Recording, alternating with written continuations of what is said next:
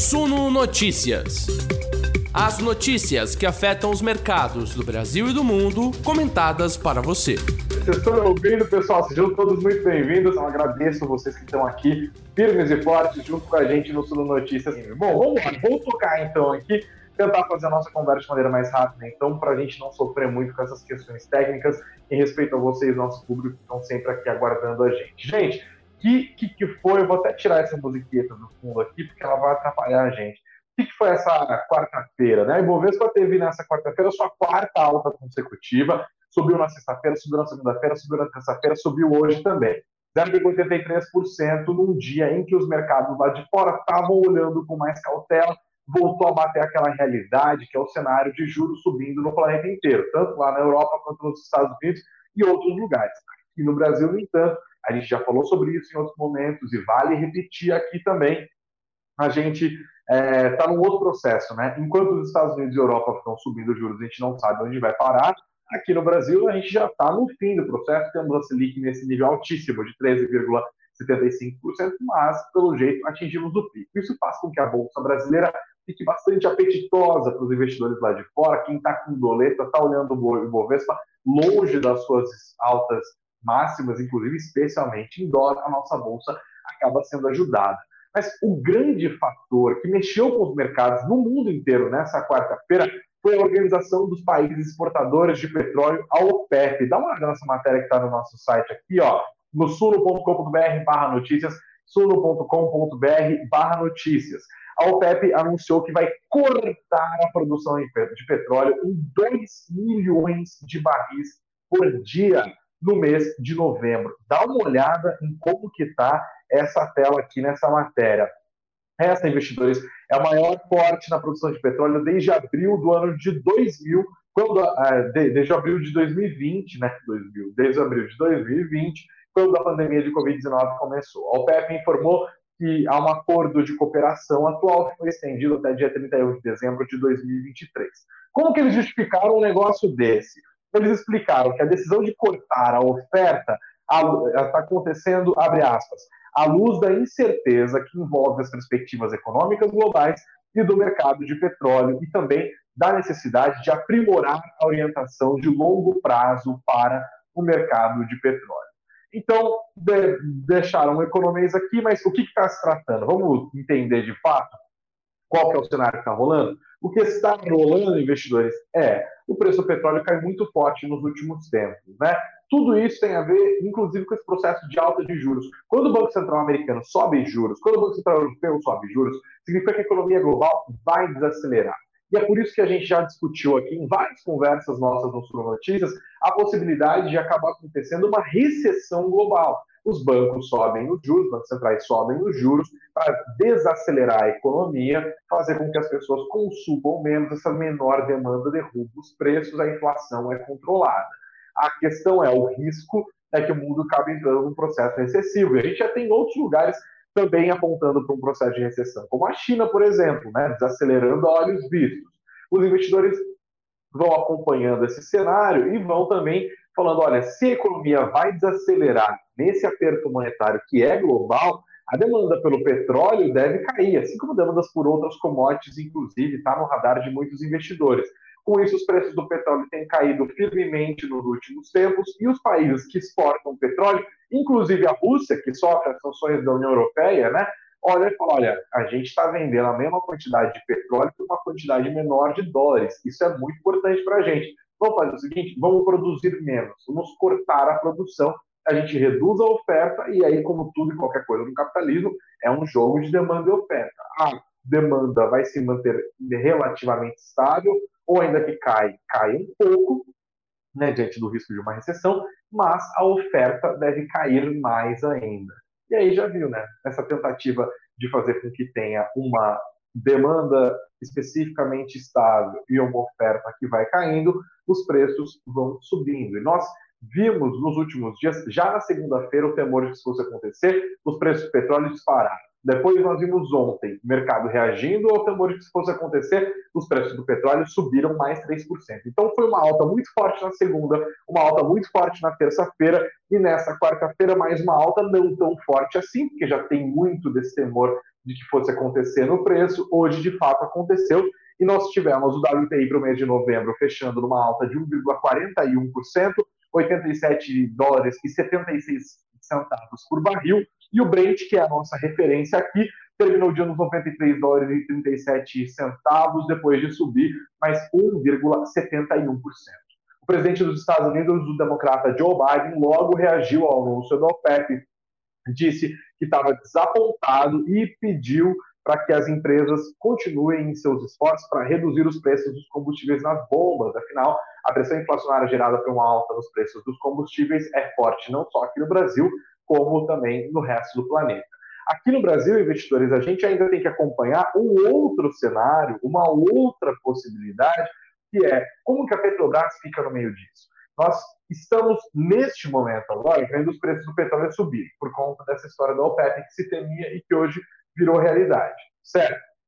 Bom, é, o que, que, vai acontecer daqui por diante? Porque a Petrobras, nas últimas semanas, reduziu bastante os preços da, do, da gasolina e os preços do diesel, né? Por conta dessa baixa internacional nos preços do petróleo, seguindo a política de paridade de preços da empresa. Agora, e se essa tendência de alta se mantiver por mais dias, por mais semanas, bem agora que a gente está no meio da disputa de segundo turno? Será que a Petrobras vai ter independência, vai ter força na sua governança para manter a política de preços e reajustar para cima dessa vez os preços dos combustíveis? Bom, é isso que agora a gente vai continuar prestando atenção nos próximos dias. Eu, se fosse apostar, duvidaria. Acho que não vai acabar rolando isso, não. Vamos ficar é, acompanhando esse noticiário, mas a Petrobras continua no foco, especialmente neste momento no nosso site, no suno.com.br barra notícias, suno.com.br barra notícias. Vocês vão encontrar essa matéria explicando melhor a decisão da OPEP aqui para vocês. Vamos ver como as ações da Petrobras reagiram a esse noticiário, como era de se esperar em alta, né? Mais um dia de alta, inclusive. 3,76% de valorização para os papéis preferenciais da empresa estatal aos R$ 32,55 os papéis ordinários da Petrobras subiram hoje 3,54%, fecharam nos R$ 36,55. É, eu vou botar na tela aqui de novo para vocês poderem ver. Eu achei que vocês estavam vendo.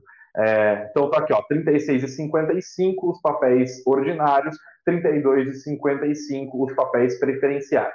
E aqui o mapa dos ativos de hoje, a fotografia do que aconteceu com o Ibovespa, a gente vê os bancos que estavam meio para lá, meio para cá, subindo em bloco hoje, a Vale mais uma vez subindo, junto com o setor de mineração e siderurgia, com a exceção aqui dos papéis de Gerdau e de Usiminas. Petrobras subindo e basicamente todas as outras empresas do setor ligadas a petróleo. O setor de energia elétrica continuou aqui é, reajustando um pouquinho para baixo, mas no frigir dos ovos tivemos o Ibovespa subindo 0,83%, muito ajudado pelas ações da Petrobras e também pelas ações da Vale, nos 117.198 pontos. Beleza? Aqui o cenáriozão do Ibovespa, o mercado tá pesado, tá puxado. Aqui no Sul Notícias, claro, a gente vai continuar prestando atenção nas próximas semanas para entender os impactos disso aqui. Mas o, o dia já foi movimentado por conta da história do petróleo, mas teve mais coisa, gente. Por exemplo, se você está como cliente do Nubank, você deve ter percebido hoje, bem no dia 5, bem no dia do pagode, como a gente fala, que é o dia que cai na conta ali a nossa grana, o que, que rolou? O aplicativo do Nubank está fora do ar. Vocês estão vendo aqui na nossa tela a matéria da nossa repórter Ana Clara Macedo. Nubank, aplicativo ficou fora do ar hoje, inclusive foi um dos assuntos mais comentados do Twitter nesta quarta-feira. Não era possível acessar o aplicativo, estava difícil fazer Pix em diversas postagens Usuários relataram que não conseguiram movimentar o dinheiro depositado nas contas digital do Nubank ou mesmo abrir o aplicativo. Segundo o site Down Detector, os problemas é, foram acontecendo ao longo do dia e foram mais de 5 mil notificações. O Nubank re respondeu a gente mandou a pergunta aqui, falou, o Nubank, o que está rolando? E aí eles mandaram uma notinha dizendo o seguinte, abre aspas, lamentamos o ocorrido e informamos que as operações já estão normalizadas. O Nubank esclarece que o app passou por uma oscilação temporária em função de atualizações de rotina. Na semana passada, o aplicativo do Roxinho já também tinha apresentado alguns problemas, inclusive a área do Pix ficou fora do ar por algumas horas nesta segunda-feira. Ô Nubank, conserta esse aplicativo aí, pelo amor de Deus. Mais um destaque de hoje: o BTG Pactual soltou um relatório sobre a Oi, e a Oi está no meio dessa guerra com as outras empresas de telefonia, né? com a TIM, com a Vivo e com a Claro. O BTG olhou para o saldo da Oi, olhou para tudo que está rolando, soltou o relatório e disse o seguinte: não tem mais potencial de valorização. Antes, o BTG tinha uma recomendação de compra para as ações da Oi, agora a recomendação passou para neutro. Eles disseram o seguinte, abre aspas, com a venda de grandes ativos encerrada, estamos revisitando o caso de investimento, investimento atualizando o nosso modelo e rebaixando a ação para neutro. Tá? Inclusive, o preço-alvo foi revisado para baixo e foi agora para 40 centavos. O BTG Pactual diz que o corte reflete a conclusão atrasada na venda de ativos e um custo mais alto de capital, também estimativas de crescimento mais baixas, recursos piores do que esperado sobre as negociações da Anatel e da venda da empresa de infraestrutura e também de ativos móveis. Segundo o relatório, a Oi já pagou 15 bilhões de reais da sua dívida bruta, agora o valor total é de 21 bilhões de reais. Eles têm 8,5 bilhões de reais em títulos de dívida em dólares para vencer em 2025 e mais 11 bilhões de dólares de reais, perdão, nesse caso, em dívida reestruturada com bancos. Outro destaque do mundo corporativo de hoje, para fazer vocês não sofrerem muito mais aqui com esse áudio ruim. É, Sabesp, vocês viram que a Sabesp subiu demais logo depois do resultado das eleições, né? Com a, com a vitória em primeiro turno, aliás, foi a vitória, né? Com o segundo turno para o estado de São Paulo entre Tarcísio e Haddad, com o Tarcísio indo em primeiro lugar, enquanto as pesquisas mostravam ele em segundo, o mercado se animou com a possibilidade de venda da estatal de saneamento aqui do estado de São Paulo, as ações foram lá para as alturas. E agora aqui você tem uma matéria no nosso site do Itaú BBA falando sobre a situação da Sabesp. Você quer saber um pouco mais sobre esse papel que entrou em evidência e foi o papel que subiu 16, quase 17%, na verdade, no pregão dessa segunda-feira, dá uma olhada em como eles é, analisaram. O Itaú BBA diz que mesmo que o investidor, mesmo o investidor que perdeu a disparada, que não entrou antes da alta dos preços da Sabesp nos últimos dias, ainda assim é uma boa oportunidade para entrar no papel nessa situação. Eles disseram que as chances de privatização aumentaram em decorrência do resultado do primeiro turno das eleições e também reiterou a recomendação de compra para a Sabesp e aumentou o preço-alvo, passando de 65 reais para R$ 74,90 por ação. E disseram que em um cenário conservador, se a Sabesp for privatizada, o valor da ação pode chegar a 87 reais. Até que curioso, não vi aqui como ficaram os papéis da Sabesp nessa quarta-feira. Estabilidade, olha só, 0,00, tá? R$ 57,90 de hoje. E agora, para fazer o nosso capítulo de fechamento aqui, estamos, claro, de olho nas eleições presidenciais que acontecem no dia 30 de outubro, não só para o segundo turno nos estados, como é o caso aqui de São Paulo, né, falando dessa eleição do Tarcísio. E olha, o mercado tem as suas razões para ficar um pouquinho de orelha em pé hoje, porque o presidente Jair Bolsonaro, vocês veem nessa matéria que está aqui na nossa tela, foi hoje insistentemente questionado sobre a continuidade de Paulo Guedes num eventual governo dele de novo. E sabe o que ele respondeu? Não respondeu. Ele elogiou o Paulo Guedes, o Paulo Guedes é maravilhoso, que deveria ganhar um prêmio Nobel e tal, mas ele não respondeu se Paulo Guedes continuaria no comando do Ministério da Economia em um segundo governo. Olha só, algo, algo até surpreendente, né? Muita gente está contando já que no eventual segundo governo de Bolsonaro, Guedes ali permanecesse. Tá? Ao ser questionado, Bolsonaro falou do prêmio Nobel e tal, né, essa coisa airada toda. É, e aí ele disse: Olha, Paulo Guedes é um exemplo de gestão, não perdemos emprego, todo mundo pensava que em 2020 a gente ia cair 10%, caímos 4%, tomou medidas fantásticas, lindo, maravilhoso, cheiroso, tudo de bom, uma bênção de Deus, disse ele. Teve gente que criticou o Paulo Guedes, alguns queriam que eu trocasse de ministro. Falou, falou, falou, falou, falou, falou, falou, falou. Diz que abriu mão, ele deu autonomia para o Banco Central. Ao ser questionado pela segunda vez sobre a permanência de Guedes no ministério em caso de reeleição, Bolsonaro encerrou a coletiva que concedia ao lado do governador reeleito do Paraná, Ratinho Júnior, do PSD. Olha só, curioso, né? Esse é o, o Guedes é tão bom assim? Será que o Guedes corre risco de não continuar num eventual segundo governo do presidente Jair Bolsonaro? Deixem nos comentários de vocês, eu quero saber o que, que vocês estão pensando. E agora, o batidão ali, o lapadão de política para a gente caminhar para o fim da nossa conversa. É, além dessa história do mistério em torno do Guedes no eventual Bolsonaro 2.0, hoje a terceira colocada nas eleições presidenciais de 2022, Simone Tebet, do MDB, anunciou que está apoiando o candidato do PT, Luiz Inácio Lula da Silva. O mercado esperava que isso fosse acontecer, inclusive. Ela disse que não cabe omissão, a omissão da neutralidade nesse momento. Destacou que tem críticas a Lula, mas que reconhece nele um compromisso com a democracia. Diz que alguns de seus amigos pediram a neutralidade, mas que ela falou: eu não posso me omitir neste momento. E diz que espera que a campanha do ex-presidente Lula incorpore pelo menos cinco propostas que ela apresentou, entre as quais a composição de um ministério plural, né, com mais mulheres, inclusive durante o campeonato comprometeu com metade do seu ministeriado formado por mulheres, e também a poupança para os jovens que concluíram o ensino médio, uma das propostas dela, né, tá ali um prêmio de 5 mil reais para jovens que concluem o ensino médio. Ela disse que vai estar nas ruas até o segundo turno, no dia 30 de outubro, e fez preces por uma campanha de paz.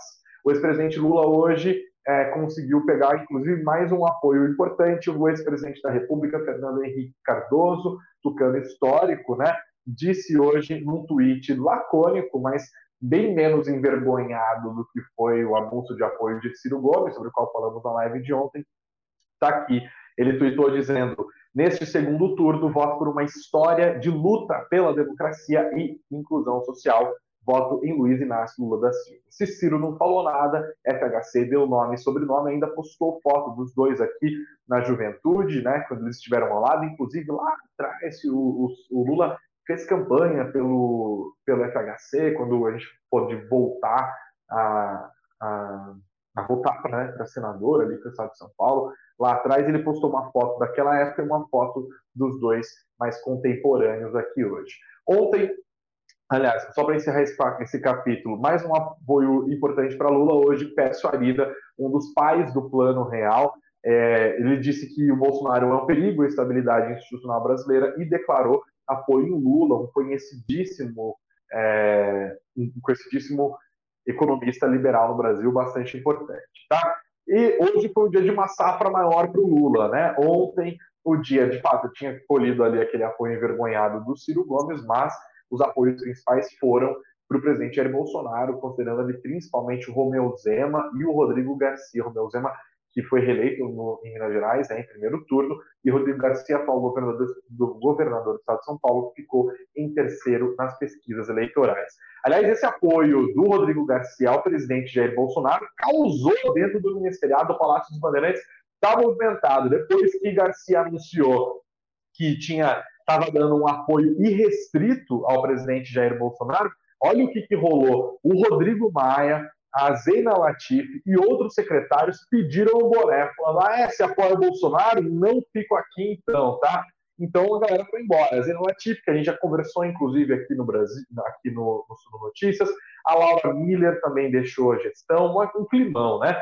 E o secretário da Fazenda, o Felipe Salto, com quem já conversamos aqui no Sul Notícias também, ele permaneceu no cargo, embora no seu Twitter ele tinha dito que já no primeiro turno defendia o voto Lula, mas falou: beleza, vou continuar aqui até o fim dessa gestão que acaba agora dia 31 de outubro, dia 1 saberemos se Tarcísio Gomes de Freitas ou Fernando Haddad assumirão o controle do Estado mais federação.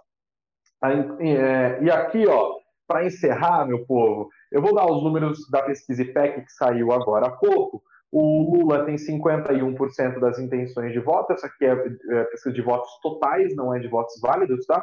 Lula 51%, Bolsonaro tem 43%.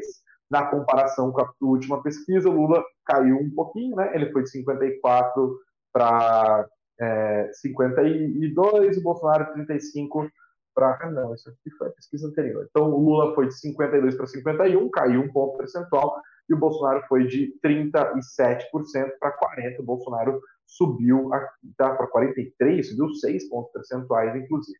Quando a gente considera é, uma bela do presidente Bolsonaro, hein? Quando a gente considera os votos válidos, aí a situação está 55 a 45%. A pergunta que fica aqui é: será que os institutos de pesquisa vão conseguir aferir, vão conseguir aferir, né? Aferir é, é, é outra história, aferir o, as intenções de voto, porque o primeiro turno mostrou que os institutos falharam assim, fragorosamente em conseguir captar as intenções de voto do presidente Jair Bolsonaro. O Lula ficou meio por ali mesmo, mas no Bolsonaro houve uma diferença muito grande, isso para não mencionar as diferenças nos estados. Né? Há questões metodológicas, há talvez problemas de amostragem, há uma desatualização dos bancos de dados, porque a gente não tem censo, afinal, há 12 anos, e também há uma orientação política para os votantes do presidente Bolsonaro sequer responderem os institutos. Né? Ontem, inclusive, o ministro das, das Comunicações, Fábio Faria, fez essa recomendação aos eleitores de Bolsonaro. Então, as pesquisas agora, se antes eram criticadas, e até por exageros ali dos bolsonaristas, agora o resto do eleitorado também tem as suas reticências com as pesquisas. Vamos continuar acompanhando aqui no Sul Notícias para ver se pelo menos elas indicam as tendências neste segundo turno, que promete ser bem movimentado. Investidores, mais uma vez peço desculpas para vocês pela nossa nossos problemas técnicos hoje aqui. Eu sei que o áudio não está bom, não é o que a gente queria entregar. Tivemos de fato problemas técnicos de última hora aqui e com certeza serão resolvidos. A gente não vai mais enfrentar isso a partir de amanhã. Espero que estejamos aqui com toda a nossa qualidade. Muito obrigado às mais de 200 pessoas que ficaram ao vivaço junto com a gente aqui, sustentando. Obrigado pelos comentários, pela paciência. Não se esqueça, por favor, de sentar o dedo no like, de também se inscrever no nosso canal, de compartilhar os nossos links aqui. Amanhã estaremos de volta às 9 horas da manhã, Beatriz Boiadian com a nossa Morning Call e depois eu também às 19 horas aqui fazendo esse fechamentão do mercado, mas daí vocês vão ouvir bem melhor, tá bom? Obrigado, gente, pela audiência. Carinho, abraços e beijos sempre. Até amanhã. Pode rodar a vinheta, Lucas.